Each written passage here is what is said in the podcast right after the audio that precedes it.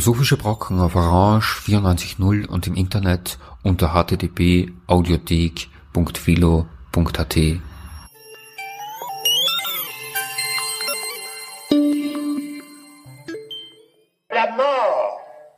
Der Tod. Gehört zu dem Bereich des Glaubens.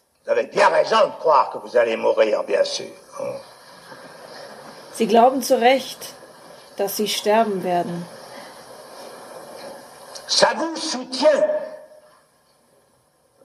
Dieser Glaube hält sie aufrecht. Wenn sie nicht daran glauben würden, est-ce que vous pourriez supporter la vie que vous avez könnten sie das Leben, das sie haben, ertragen?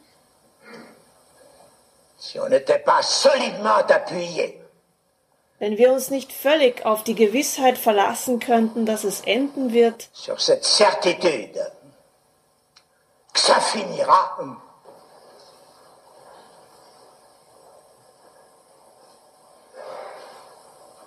Est-ce que vous pourriez supporter cette histoire? Wie könnten wir das Leben ertragen? Das ruft uns der französische Psychoanalytiker Jacques Lacan zum Tod zu. Gut, dass wir glauben können und müssen, dass das Leben ein Ende hat. Wie könnten wir es sonst ertragen? Und damit herzlich willkommen zu den philosophischen Brocken am 27.05.2020.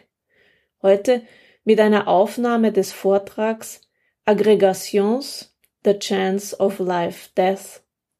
Diesen Vortrag hat Michael Ness im vergangenen Oktober am Institut für Philosophie der Universität Wien auf Einladung der phänomenologischen Forschungen gehalten.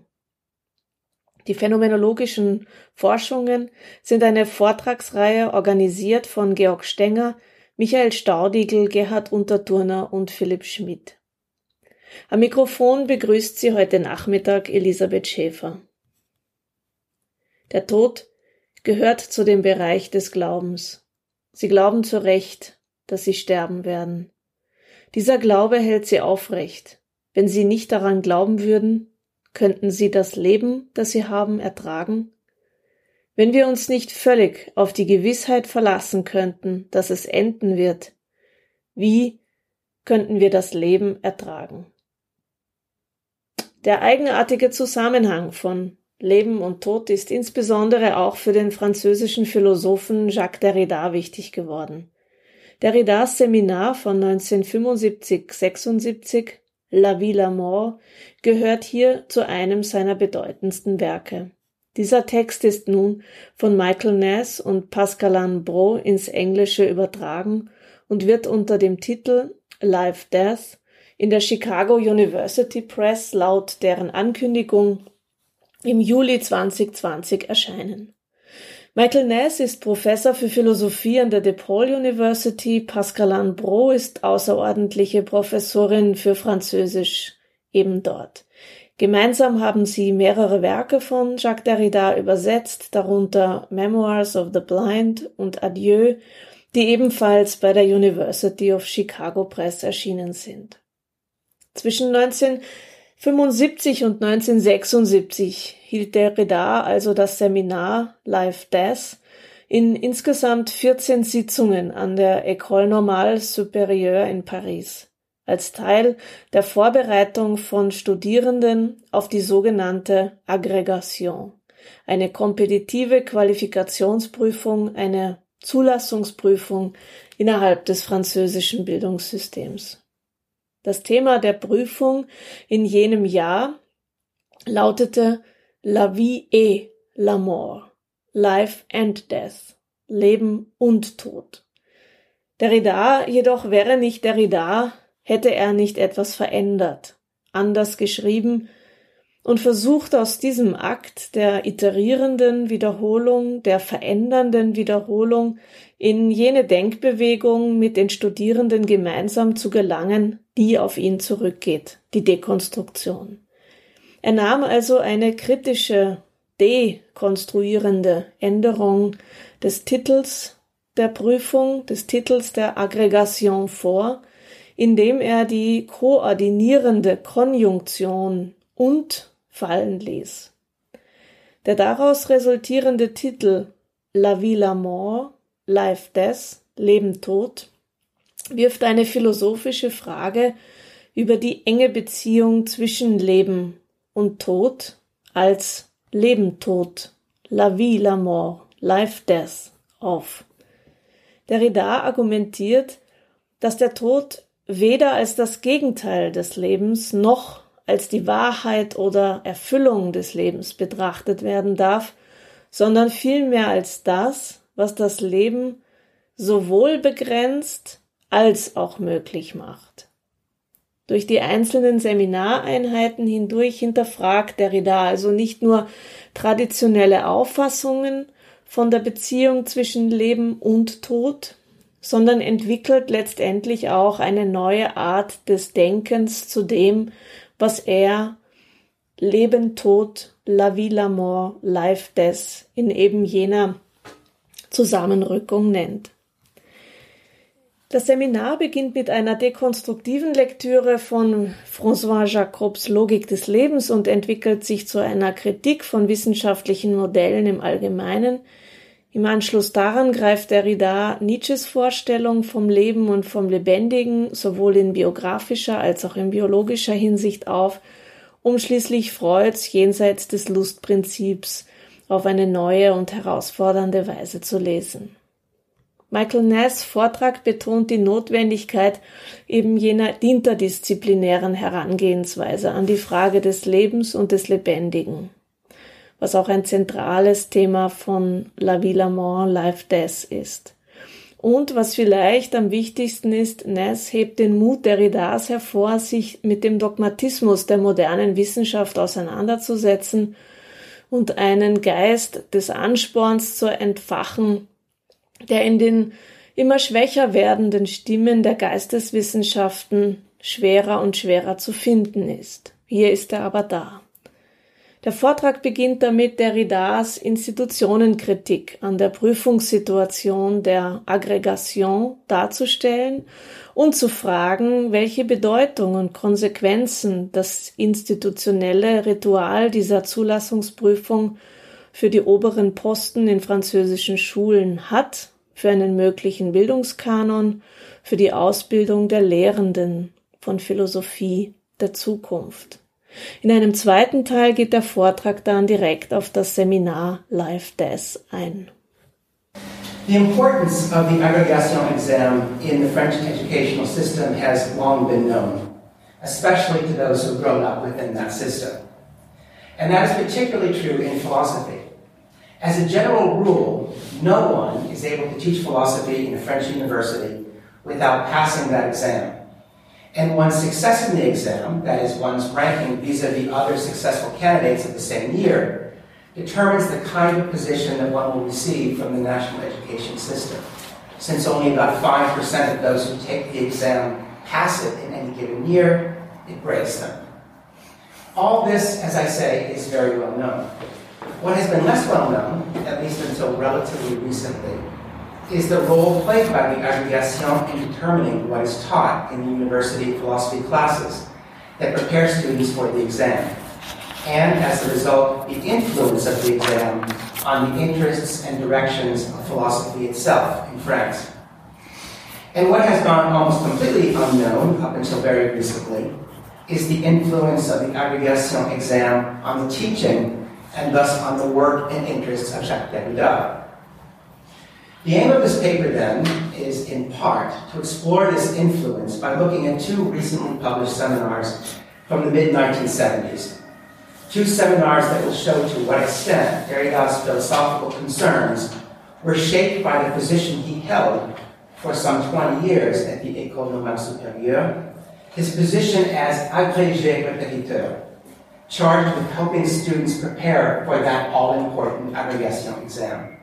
On this account, then, the aggregation is an enormous feedback loop of production or reproduction, a self-regulating system of self-reproduction that, in effect, determines or programs what good philosophy has been and what it will be in the future in France.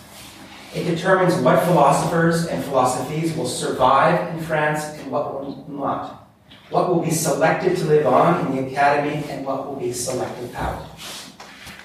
Now, we know from some of Derrida's published works, for example, Right to Philosophy, though also, and perhaps especially, from his more recently published seminars, that no one was more aware of the constraints or limitations of such institutions of reproduction or self reproduction within the academy than Derrida himself, who, I recall, in his capacity for many years as agrégé répétiteur at the École Normale Supérieure, the, the slang at the École Normale Supérieure is was charged with preparing students for the agrégation.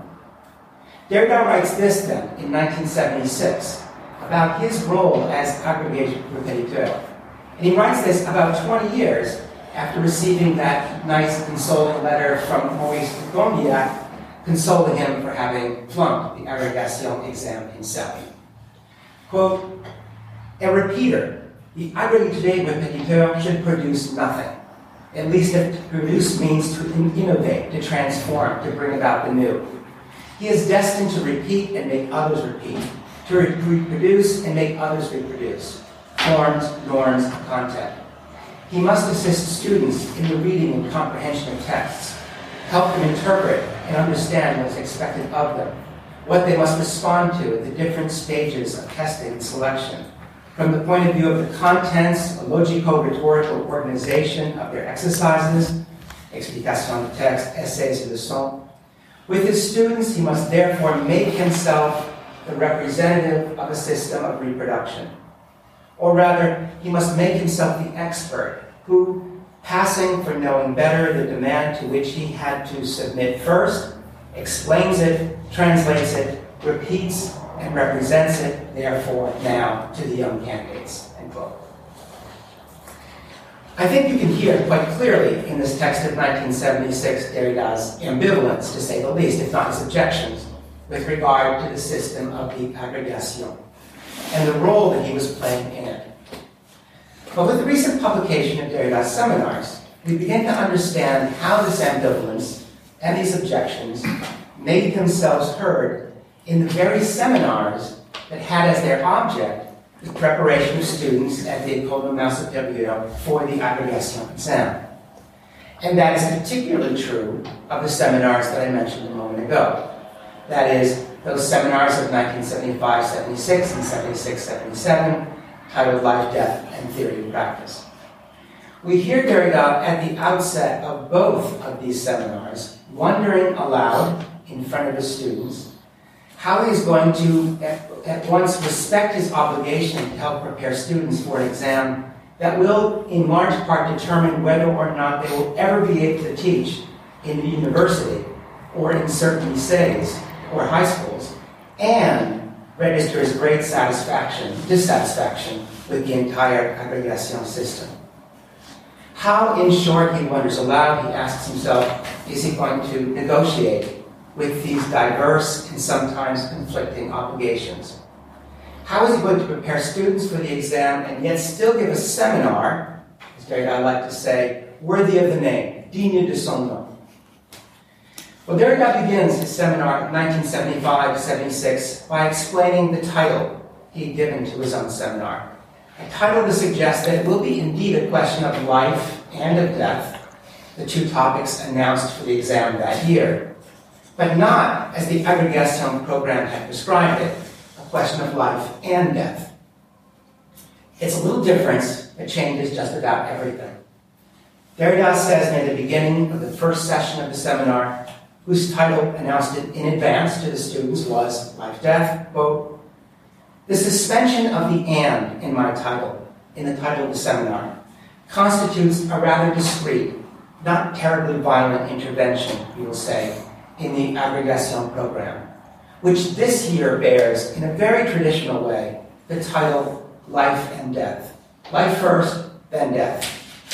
Every year, as you know, for a number of years now, at the beginning of each seminar, I explain my uneasiness in trying to adapt my work here to the agrégation program, and the strategic decision that I make each time, all the while fighting against the institution of the agrégation, elsewhere, and even right here, to negotiate with it from within a given set of conditions. I'm not going to repeat what I've already said and re- reproduce ad infinitum the same schema. I would rather, in analyzing the title of the aggregation program, not conform to it, but to make it the object to be deconstructed of this seminar. Now, Derrida says this just after having commented at some length on his reappropriating transformation of the aggregation topic. That is, on his erasure of the A, the ET, the and between life and death, la vie et la mort, explaining that his focus will instead be la vie, la mort, life, death, and not as the aggregation committee had prescribed it, la vie et la mort. That is life and death, or else if one hears the word between la vie and la mort not as et, as and, but as est, as is. Life is death, as a certain Hegel would have it, for example. Life being the true death, spiritual life as the overcoming or the subsumption of biological life, and so on. So if the aggregation program said la vie et la mort, Derrida will, and this is his compromise, his negotiation, try to think through 14 sessions la vie la mort. Another logic, as he calls it, of life and death.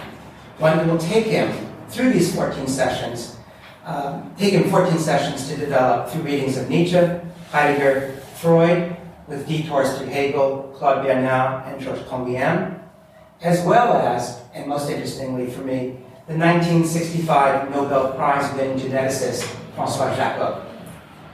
Now, it is in this latter that Derrida will find, so is bent to question, and we will look at this in detail in just a moment, the opposition between a genetic program, this is Jacob's word, that is the program of deoxyribonucleic acid, the program of DNA, the program that orders and controls the reproduction of all living beings, and a human, institutional, cerebral, cultural program, one that would include, of course, institutions of, of higher learning and pedagogy.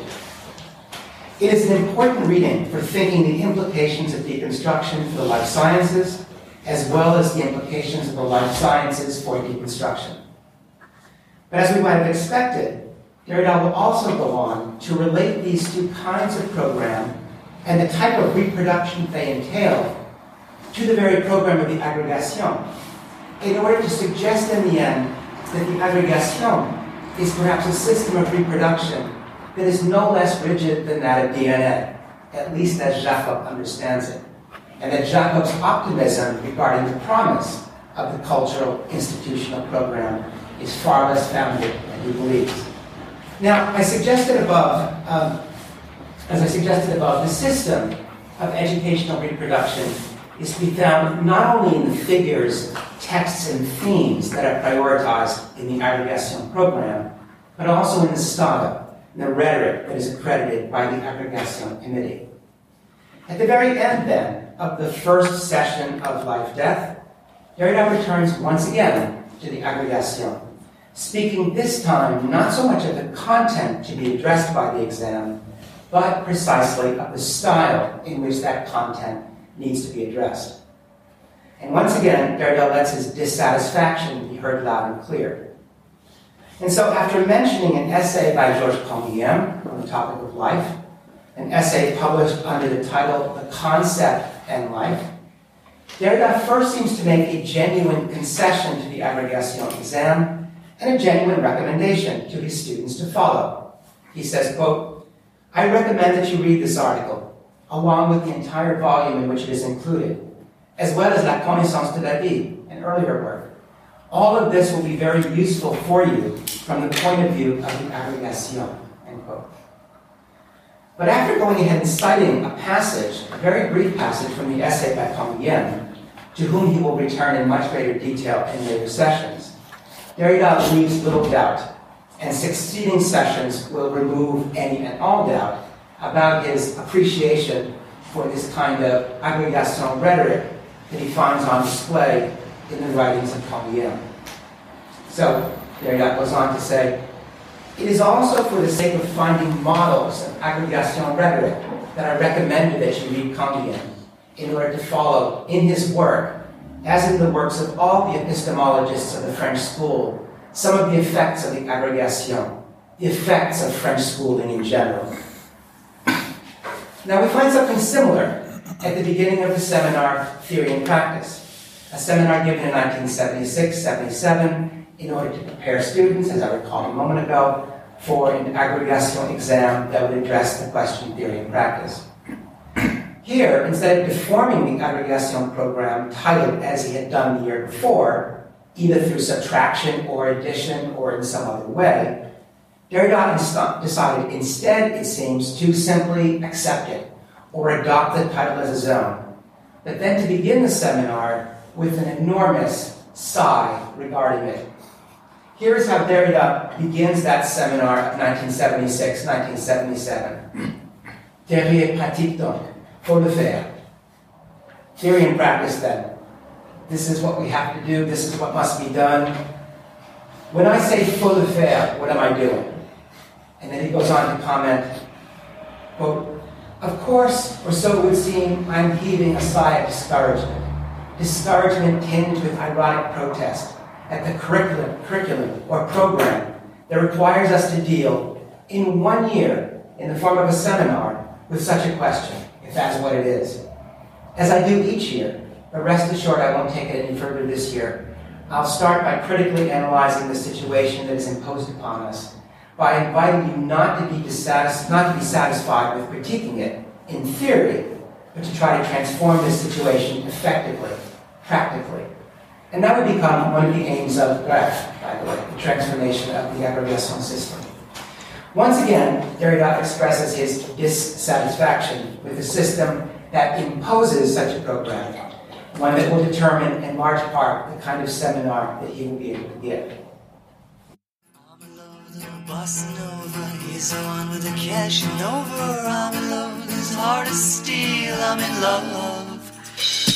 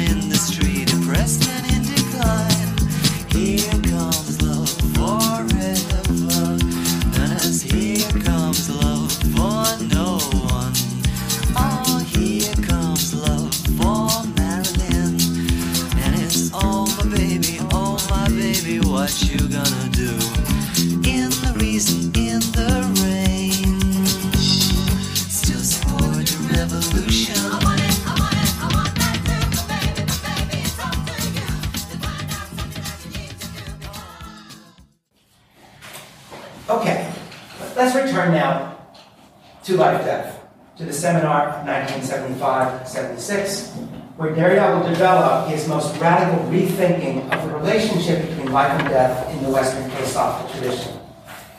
One sees there at work an analysis that is interesting and important in its own right, but one that also teaches us something crucial about Derrida's way of reading, or about his argument and his strategy more generally. Through close readings, as I said, of Hegel, Nietzsche, Heidegger, Freud, and perhaps most surprisingly and interestingly, as I suggested, French geneticist and biologist François Jacob, Derrida develops what he calls a logic of life-death that contests both a logic of opposition, life versus death, and a logic of subsumption, life is death, or life is the truth of death.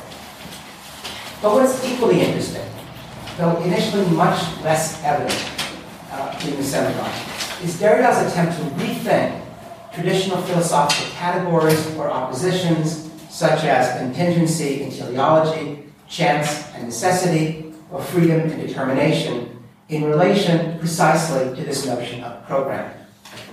Sessions four through six, in addition to large sections of session one, some 100 manuscript pages in all, 100 manuscript pages like this, are thus all concerned with Francois Jacob's then relatively recent book, The Logic of the Living, La Logique du Vivant, published in 1970. A work that attempts to give an account of the reproduction of living beings in terms of the reproduction of the genetic code or the program of DNA. Now, it is precisely this notion of program that explains why Derrida finds Jacob's The Logic of the Living, a work, notice, written by a geneticist and not a philosopher, a legitimate object of philosophical critique. The problem is not just that Jacob himself uses philosophical language to describe and interpret his own scientific project, but also that he claims throughout the logic of the living that by speaking throughout of living beings rather than of life, by speaking of le vivant rather than of la vie, he is able to avoid all the trappings and false problems of Western metaphysics, all the vague but enduring concepts of the metaphysical and theological tradition. Derrida will let it be heard that he does not believe at all in these claims, and that in his view, Jacob not only did not avoid such a metaphysics, but actually fell in line with some of the most traditional aspects of it in his reinscription of teleology, of essence, and despite all his claims to the contrary of life. Derrida will thus demonstrate that Jacob did not avoid, but ended up falling prey to some of the most traditional aspects of metaphysics by repeating, reproducing, and reinscribing a notion of teleology and its conception of living beings, and then by projecting a problematic humanism into his hierarchization of those living beings. Now, it is already in the first session of Life Death that Derrida, after having spoken at the very beginning of the Agrégation and its program for that year, begins his reading of Jacob. And he begins by going right to the heart of the issue, this notion of program, in Jacob's The Logic of the Living. The very thing that Jacob thought spared him from traditional metaphysics.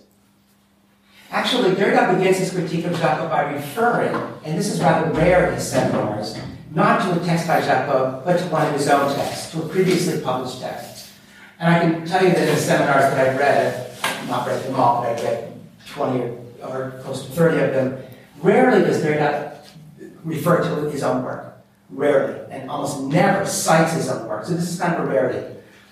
Um, in this case, he's going back, so it's 1975, 76, and he's referring to his own use of the word program in the prior work of grammatology.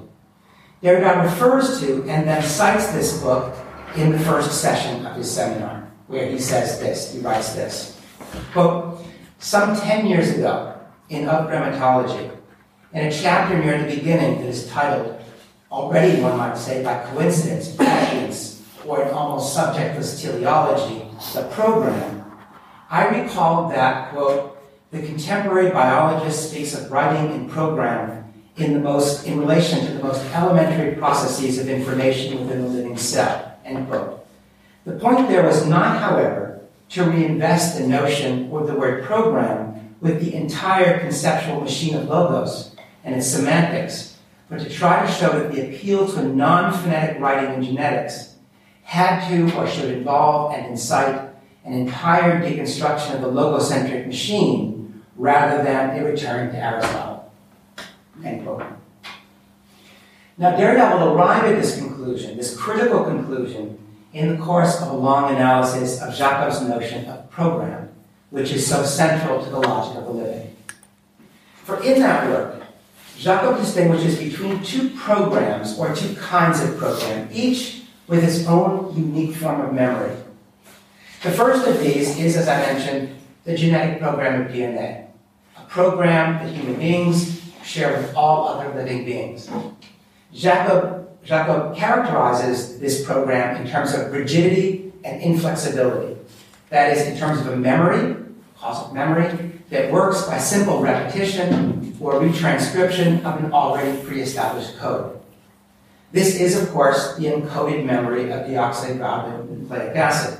Memory in the form of a genetic code that then gets passed down inflexibly from one generation to the next. The second program, then, which is to be rigorously distinguished from the genetic program in Jacob's view, is the institutional, cultural, cerebral, nervous, or mental program of the human. The program that has, in effect, for Jacob, set human beings apart from all other living beings. The memory of this program is, according to Jacob, much more flexible than the mm-hmm. genetic program and capable of being transformed inasmuch as much as it, unlike the genetic program, can learn from experience and so can pass on acquired learning from one generation to the next. There are thus two programs one inflexible and unable to learn from experience, the other flexible and able to transmit what it learns from experience from one generation to the other. Derrida writes, we should thus conclude from this that the mental institutional program has a relation to the outside, that it learns from experience, that it lets itself be transformed, whereas the genetic program forms a closed, deaf system, purely endogenous, impervious to the kind of change that Jacob calls, with this very suspect word, deliberate. And, and Derrida quotation marks on deliberate. We can here see Derrida beginning to cast suspicion upon Jacob's use of philosophical terms and categories with a long and cumbersome tradition. According to Jacob, the institutional program is able to change because of deliberate, by which he means free, conscious interventions from the outside. Whereas the genetic program, which is closed, deaf, says Jacob, that was Jacob's word, deaf to what is everything outside it, can undergo or be struck by no such intervention. The genetic program can change through mutations, of course, but, as Derrida writes, quoting Jacob, in no case can there be a correlation between, between the cause and the effect of the mutation, end quote. In short, each individual program is the result of a cascade of contingent events. End quote. The very nature of the genetic code prevents any deliberate change in program, whether through its own action or as an effect of its environment. End quote. So unlike the institutional cerebral program, the genetic program does not learn from experience, though it does change to mutations, which are, and this is Jacob's analogy, like unintentional copying error, errors by a copyist, by a scribe, that once introduced into the code get faithfully transmitted from one generation to the next. Hence, the genetic program is characterized by contingency, by causes that come in the form of mutations in a wholly unplanned, unpredictable, non deliberate, contingent way.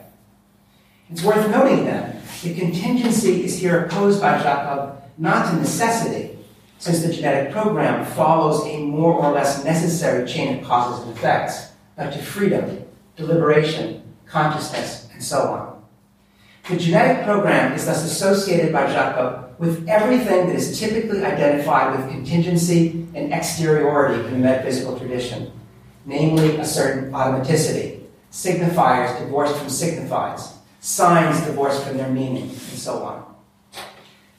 At first glance, this might appear to be an enormous break with the Western metaphysical tradition, inasmuch as Jacob appears to be identifying life itself, or at least the code or program of life, the very workings of DNA, with contingency or chance. And so, there where philosophers and theologians had once located an ordering logos, a meaningful teleology, sometimes even a creative breath, Jacob will have placed, or so it seems, a certain radical contingency, what might be called a kind of dumb luck at the very center of life. And this does indeed seem to be an interruption, if not a thoroughgoing deconstruction of the metaphysical tradition. But let us return for a moment to the other program, That is to the institutional or cerebral program. That is the program whereby, according to Jacob, information is passed on from one human generation to the next, not in a contingent, non-intentional, blind way, as it is in the genetic program, but knowingly, deliberately, or freely through human culture and institutions. This program itself developed through a mutation in the genetic program, of course, but that mutation turned out to be so radical that it resulted in a completely new form of memory and program, the institutional program of the human. So radical was this mutation, in fact, that the cerebral program has actually been able to free itself from the rigidity of the genetic program itself by means of institutions that can deliberately and selectively pass on information from one generation to the next. Even more, with the discovery of the workings of DNA in the middle of the 19th, 20th century, it finally became possible to intervene in that previously blind or deaf retranscription of DNA. That is, to intervene in the very processes of heredity itself in order to manipulate and change both mankind's own genetic program and that of other living beings. While changes have occurred throughout the whole evolutionary process through mutations, these have been due, says Jacob, entirely to chance. That is, they have come about without any deliberation or planning, without any correlation between cause and effect. The institutional program is thus the supplement.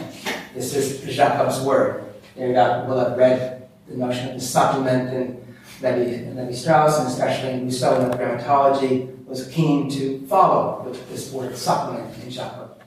The institutional program is thus the supplement, in Jacob's word, to the genetic program that today allows humankind to alter the genetic program itself, replacing chance or contingency by deliberate human planning. Here is how Jacob, near the end of his logic of living, envisions the possibility of mankind actually controlling evolution through the genetic program. Quote, this is. With the accumulation of knowledge, man has become the first product of evolution capable of controlling evolution. Perhaps one day it will become possible to intervene through programs called CRISPR, for example. I'm adding that to Jacob. Perhaps one day it will become possible to intervene in the execution of the genetic program, or even in its structure, to correct some faults and slip in supplementary instructions. Perhaps it will also be possible to produce at will, and in as many copies as required, exact duplicates of individuals. Politician, for instance, an artist, a beauty queen, or an athlete. There is nothing to prevent immediate application to human beings of the selection processes used for racehorses, laboratory mice, or milk cows. Jacob can thus claim that modern genetics will have, in effect, resolved the long-standing debate within biology over whether acquired traits can be inherited. The cerebral institutional program not only allows humankind to learn from experience, but, but also to transmit acquired traits to future generations. As we just heard in those final lines of The Logic of the Living, Jacob is not only enthusiastic, but positively exuberant about this possibility. And of course, one does not need to look very far into the 20th century to see how easily this dream of controlling the evolutionary process, of being able, for example, to select out certain uh, debilitating diseases in men and milk cows, can turn into a eugenics nightmare. And such a critique can indeed be heard in the background of Derrida's analyses but it is far from being the only one, and it is really not even the most trenchant one to be developed there. For Derrida is going to put into question this entire relation, or opposition really, between the genetic program and the institutional program. That is the opposition between a supposedly rigid, and flexible program exposed to contingency and a deliberate program controlled or at least controllable through human planning. He begins he begins this putting into question, and this is a strategy, a logic that one can find operating everywhere in Derrida's work, from beginning to end, by asking whether, to put it um, um, very generally, by asking whether the least valued of the two sides of an opposition the side that has been traditionally denigrated or even repressed within the tradition, can be so radically separated or excluded from the supposedly good, valued, elevated side. So in this case, he begins by asking whether the institutional program, that is the more valued program, the human program, the supposedly deliberate program, the free program, the program that is now promising to control, manipulate, and transform the genetic program, really is as deliberate and free as all that. That is, whether there is not a kind of contingency built into it as well.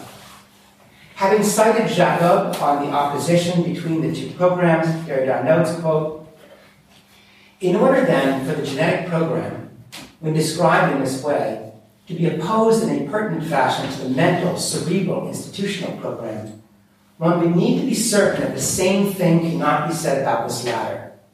But can't the same thing be said about this latter? And then Derrida continues, and, and recall that this is now being written in a seminar in 1975-76, quote, if there is one generally accepted tenet of a certain number of theoretical breaks in what I call, just to call it quickly here, modernity, it is that causality in the order of, let us say, cerebral cultural programs, psychical, social, cultural, institutional, political, economic, and so on, has exactly the same style in its laws as the causality that Jacob seems to want to reserve for the genetic program. Namely, and Jacob and, and Derrida now quotes Jacob's words regarding the genetic program, but by applying them to the institutional program, quote, all the phenomena which contribute to variation in organisms and populations occur without any awareness of their effects, end quote.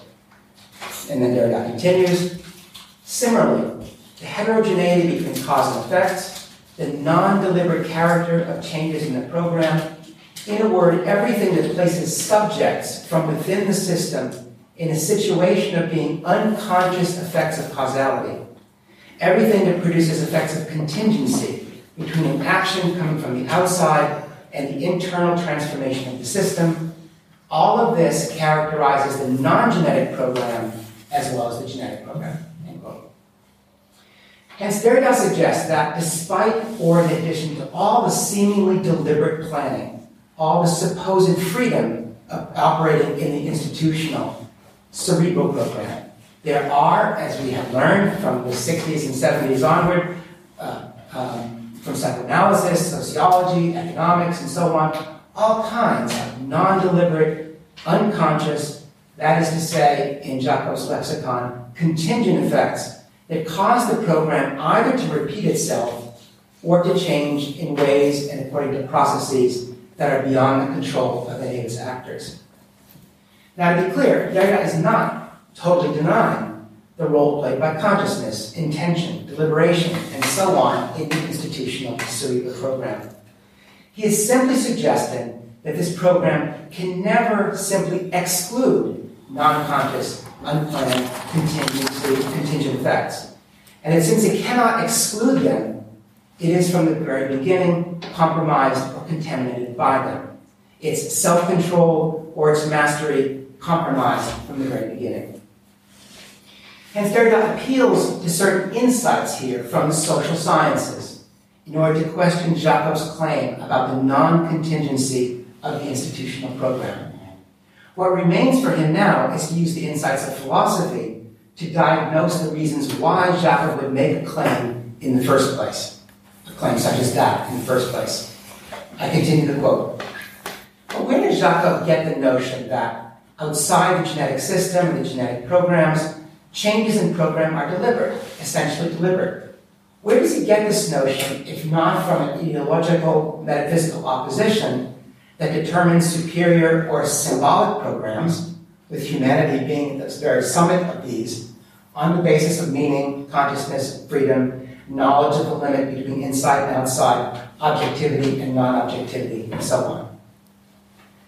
And so, having suggested that the institutional program has a share of contingency or non deliberation, Derrida is now going to argue uh, that there is in Jacob's work a latent or implicit metaphysical humanism in this same program. It is, in fact, this humanism that will have motivated Jacob to oppose the institutional cerebral program to the genetic one based on the, uh, um, on the, on the basis of attributes such as deliberation and freedom. Attributes or terms about which, let me note in passing, Derrida will himself remain skeptical throughout his entire corpus, using them very sparingly and almost always strategically as a way to oppose what is rigidly predetermined. Derrida, in the Life Death Seminar, thus criticizes Jacob's claim that the institutional program changes because of free, deliberate, conscious choices or decisions of its actors. According to Derrida, the institutional program changes, mutates, not because or not only because of the fully deliberate choices or decisions of free, rational actors, but to a large degree because of those non deliberate, unconscious, in, in Jacob's words, contingent causes that look like a bit like mutations within DNA. Taking the terms of the genetic program, then, unconsciousness, non deliberation, lack of freedom, contingency, and applying them now to the institutional program, Derrida argues that the human is not the master of his own program. That is the master of the institutional cerebral program, despite all appearances to the contrary. Now, this does not mean, of course, as I suggested a moment ago, that we must completely abandon notions of freedom, deliberation, and so on. What it does mean is that we must use them with a lot more circumspection than Jacob does. It also means that the institutional program can now no longer be rigorously distinguished from the genetic one on the basis of such notions, such oppositions, as that between contingency and freedom. Jacob's distinction, or rather his opposition between two programs, one characterized by contingency and the other by non-contingency, seems to be itself, on Derrida's reading, conditioned or subtended now by what I would call a generalized contingency that marks and determines in different ways and to varying degrees both programs. Derrida concludes the passage that I've been reading. Quote, here again, as you see, the opposition between the two programs cannot be rigorous. And this seems to me due to the fact that, for lack of re-elaborating at once the general notion of program and the value of analogy, we leave these marked by logocentric teleology and a humanist semantics, by what I call a philosophy of life. Now, in speaking here of a logocentric teleology and a philosophy of life, Derrida seems to be suggesting something else, indeed something more.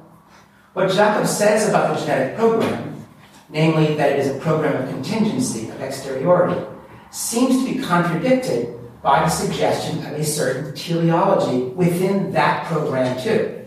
Teleology not just in the institutional program, but now, so the cultural program, but now Derrida's seeing in reading Jacob a kind of teleology within the genetic program.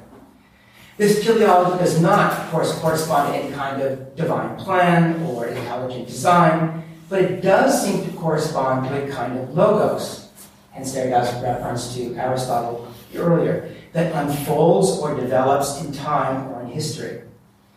In other words, after having suggested that the institutional program is itself conditioned by non deliberate, unconscious, contingent elements, all those things that Jacob had attributed only to the genetic program, Derrida now suggests that there is a concealed or surreptitious teleology animating Jacob's own understanding of the genetic program. Whereas Jacob's characterization of DNA as code looked like a radical break with the metaphysical tradition, it was, in the end, completely consistent with that tradition insofar as that code was understood logocentrically. That is, as the unfolding of a logos or some kind of predetermined design. Had Jacob considered the genetic code from a non-logocentric point of view, had he, he has a very phonocentric notion of what the genetic code is to be uh, is in, in fact um, thought in terms of, rather than a non-phonetic notion. Um, his, I think it would have been more radical, a more radical reading, and more in line, it appears, with what the last 50 years have taught us about, for example, the role played by epigenetics in the transmission of DNA. In other words, the role of the outside in general in the transmission of DNA. Derrida is thus suggesting that within even the genetic program, there is for Jacob no real chance or contingency, insofar as a surreptitious teleology has been guiding its development from the beginning, a teleology that culminates in the human. Derrida is thus trying in these pages of the seminar devoted to Jacob to expose a latent or hidden teleology and humanism in Jacob's interpretation in order to restore an element of chance or contingency not only in the genetic program, whose mechanisms were first revealed and explained by the likes of Jacob, but in particular, but in particular to the human program that Jacob believed humans capable of controlling in a free, intentional, and deliberate way. In the end, what Derrida finds to be surreptitiously at work in Jacob is not unlike what he finds at work in many other philosophers or philosophical texts. For example, it is not unlike what he finds at work, and we can talk about this if you want, in the speech act theory of John Austin. Namely, as Derrida puts it in signature event context, quote, the teleological lure, lure, L-E-U-R-R-E, of consciousness. This lure, or this illusion, this phantasm, as Derrida would call it, is inherent, it seems, in the very notion of program as Jacob understands it. On the side of the institutional program, it is precisely this teleological lure of consciousness that is at work, the lure of full self present consciousness. But in the genetic program, there is something that looks like the teleological lure of meaning, the lure of an unfolding intelligibility or meaning in human history, or at least in the history of living beings. These are all various aspects of what Derrida came to call logocentrism. And it can be found not just in the thinker of the phenomenological tradition such as Husserl, or in ordinary language philosophers such as Austin, but in the discourse of a biologist such as Francois Jacob. The institutional, cerebral, mental program is thus not nearly as conscious or deliberate as Jacob thinks. And Jacob thinks the way he does, opposing the institutional program to the genetic program because of a metaphysical humanism that has caused him to attribute freedom and deliberation to the institutional program and the logos and the telos to the genetic program. Whereas a certain contingency or chance, as well as a certain relation to the outside, conditions on Derrida's account both the genetic program and the institutional program, making it possible, making it impossible to distinguish the two with attributes such as contingency on the one hand and freedom on the other Jacob had infused both programs with the humanist and teleological assumptions that characterize the institutional human program. As I suggested at the outset, Derrida's analysis is interesting and important in its own right, but it also tells us something about Derrida's strategy more generally. By localizing or identifying what has been excluded or devalued in a discourse, for example, contingency in the form of a cascade of unplanned effects, Derrida can show how this contingency marks or even conditions everything that is valued and thought to control those devalued things. For example, consciousness, freedom, deliberation, and so on. Instead of an opposition, then, between two programs defined in terms of quality, such as rigidity, inflexibility, contingency, and so on, on the one hand, and flexibility, consciousness, freedom on the other, Derrida suggests that both sides are the effects of a generalized contingency, which is not at all unrelated to what Derrida in many texts of the 1960s and 1970s, texts such as Of grammatology and Signature Event Context, to name just two, would call a general iterability, or even a general citationality, or parasitism. The result of Derrida's analysis is surely not to attribute everything to mere chance or to contingency to deny the role played by consciousness to liberation or freedom. It is rather to show that the part played by chance can never be completely excluded or ruled out of human affairs.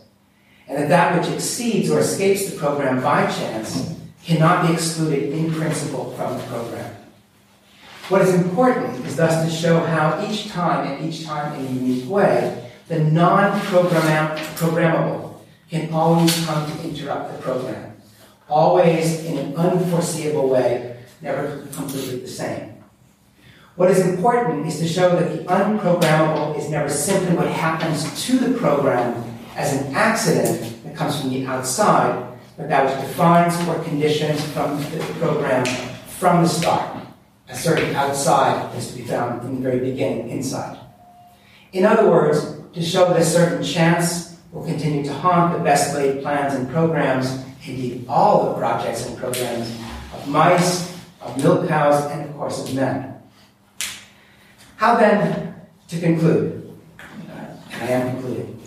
How can this analysis of the two programs in Jacob help us to think the notion of program with which I began? That is, the program of the agrégation. How does Derrida's analysis of this relations between the two programs help us rethink an institutional program such as the agrégation? To the extent that Derrida's analysis shows us that the institutional program is much less flexible, less under the control of its human actors than Jacob tends to believe, then one can begin to understand the agrégation and its program as indeed an enormous self-regulating system, an enormous feedback loop in conformity with the analyses of my friend Alan Schrift. In short, one can begin to understand the agrégation program as a system that reproduces itself with an efficacy that resembles that of the genetic code. An enormous system of self-reproduction where nothing, or very little, changes from one generation to the next, where one reads the same texts in the same way as our philosophical ancestors.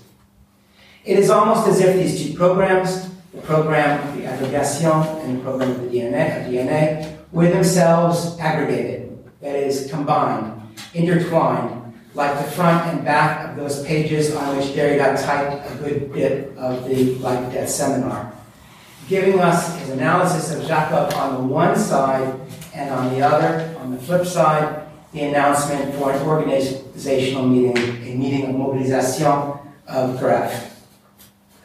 But it can also be said, following the other side of Derrida's analysis, as it were, that is thanks to this law of contingency that conditions at once the genetic program and the institutional program, this law of a, gen- of a general iterability, that the program of the agrégation, like every program, is essentially and not by accident open to its outside, open in its very structure to the future, open therefore to variation, to mutation, in a word, to novelty and surprise.